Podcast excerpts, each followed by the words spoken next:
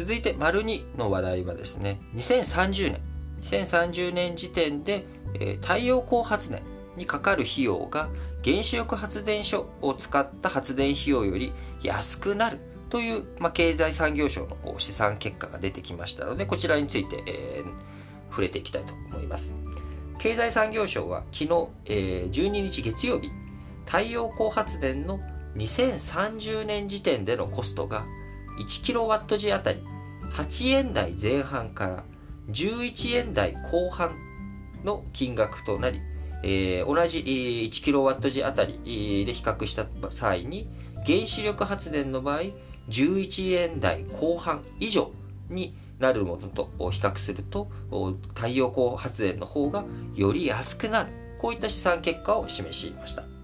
太陽光パネルなどの費用が下がることによって発電コストが下がっていくと。いう、まあ、こういった見立てになっておりますがあこの試算正しいとすればですね、えー、初めて、えのこととなりますのでエネルギー政策今まで原子力発電安い安価なあ発電ということで原子力発電しっかり動かしていかなきゃというような言い方をしていたものに対してエネルギー政策の前提が大きく変わるということになっていきます。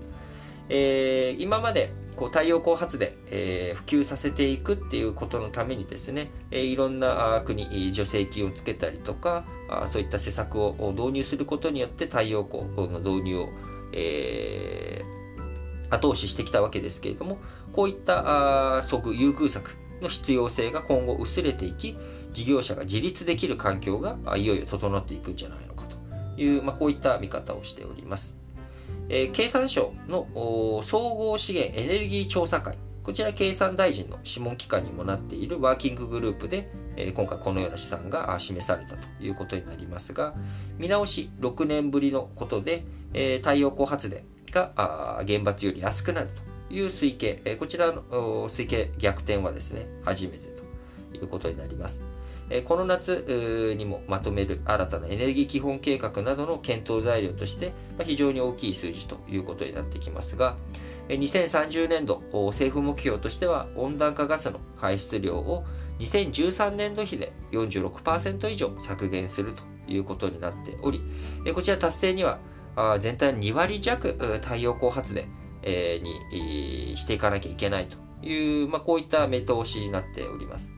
えそもそも今足元2019年度の発電量で太陽光7%程度にとどまっているということですし、え今から約10年前の2011年の分析では2010年のメガソーラーの発電コストこちら 1kW 時あたり30.1円から45.8円だったものからすると、まあ、約4分の1、20年えー、これ2010年の話ですからね。2030年の推計、えー、が8点いくら、あ、11円ぐらいということなわけですから、約4分の1に20年かけて下がっていったということになっております。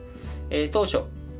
火力発電や原子力発電と比べて、えー、ソーラーメガソーラーの発電というものは非常に高かったということから、えー、発電、した金額に対して、えー、コストかかったコストよりも高い金額で買い取るよっていう固定価格買い取り制度フィットなどを導入して、えー、太陽光発電の普及に後押しをしていき、えー、こちらフィットにかかったあ要は上回しして、えー、高く買い取った分については、電気料金に上乗せする形で国民全体で負担してきたというのが今までの流れでしたが、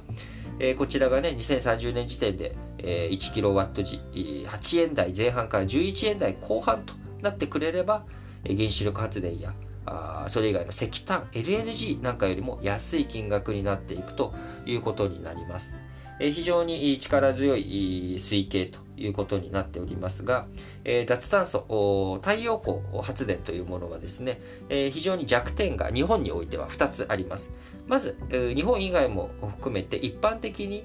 え太陽光発電というものは天候に、え非常に左右される発電方式になっております。まあ晴れなきゃ太陽が出なきゃ発電効率が良くならないということになりますので、え太陽光発電え天候によって左右されてしまうので、え天気が悪い時に発電容量が発電量が減ってしまう発電量が減ってしまった時に供給が足りなくなっちゃう。みんなね、えー、例えば冬の曇って寒い時に暖房いっぱいつけようってなった時にですね、曇ってるから発電できないよ、ごめん、みんな使わないでって言っても、そうはいかないと。使使わせろと、えー、投資しちゃうぞということになっちゃうわけなので、えー、じゃあそういった天気が悪い時でも需要がある時にどういうふうにするのっていうとバックアップを担う発電所こちらが必要になってくるわけですよね。えー、普段はずっと太陽光で、えー、脱炭素なあエネルギー源で、えー、発電をしていて何か困った時にはちょっと二酸化炭素をね出しながらも2030年代2030年は46%減なので、まあ、多少、えー、あのあの二酸化炭素をまだ出せる状況でもあるのでそういった時にはまあ火力発電ちょっと回したりとかして発電を補っていこうと。いうようなことをするとですね、バックアップっていう形に、えー、火力発電とかがなると、まあ、このバックアップについて効率が悪いことになってしまう。えなので、えー、単純に、えー、発電するっていうだけだったら、確かに、えー、8円台とか、11円台とか、あこういう金額で、えー、太陽光発電できるんだけれど、コストの中には本来バックアップを担うような発電所とかの部分も入れなきゃいけないんじゃないのと。いうことですが、えこちらあバックアップを担う発電所がコストには、え今は試算には織り込まれていないという状況になっております。え経産省としては今後参考値として数値を示していく考えだということですが、あ非常にまこの辺りどういうふうに検討しますかというところ。また、コストの部分においてもですね、えー、採算別、発電はあそうかもしれないけれども、実際に織り込まなきゃいけないものとして、え太陽光パネルをどこにどう設置するのっていう場合に、えー、日本だとですね、平野部が限られている。えそうなってくると山間部など、そういったところで造成していく。そうするとそれは造成するのにもお金がかかるし、今現状の発電網じゃない、ごめんなさい、送電網ですね。えー、実際発電した後、それを使うところに届ける送電。え、この送電網につなぐ費用も山から一生懸命そこまで引っ張ってっていうことになると、え、非常にその費用も重たくなるということになります。えー、なので、えー、日本の場合太陽光パネルを設置する場所というところも結構もうすでに飽和状態になっており実は、えー、日本の太陽光と陸上風力、え、こういった脱炭素に関わる、え、平地で使っている面積平地面積あたりの発電量は日本は実は今先進国で最大になっているそうですね。経済産業省によりますと日本は平地あたりの面積で見ると1平方キロメートルあたり59万キロワット時という発電容量を確保している一方ドイツは56万イギリスは21万フランスは11万、アメリカは6万ということで、えー、平地面積あたりで見ると、日本はもうすでに、えー、いっぱいいっぱい、えー、太陽光発電なり陸上風力、えー、こういったものを使って発電をしているという状態になっております。え、ここからさらに、え、山を削ってですね、太陽光を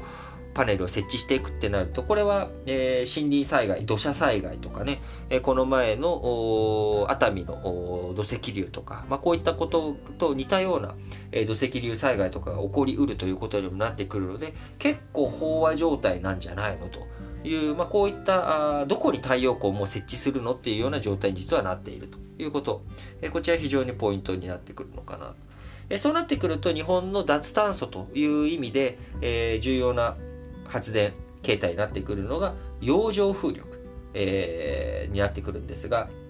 こちら、まだまだ日本の場合ね、洋上風力、なかなか遠浅の海岸がないので、えー、付帯式にしなきゃいけないんじゃないかとか、いろんなやり方、どういうふうに作っていくべきなのかということをいろいろ検討しておりますが、えー、洋上風力、え、2030年時点でこちら26円台前半ということで、え、非常に高い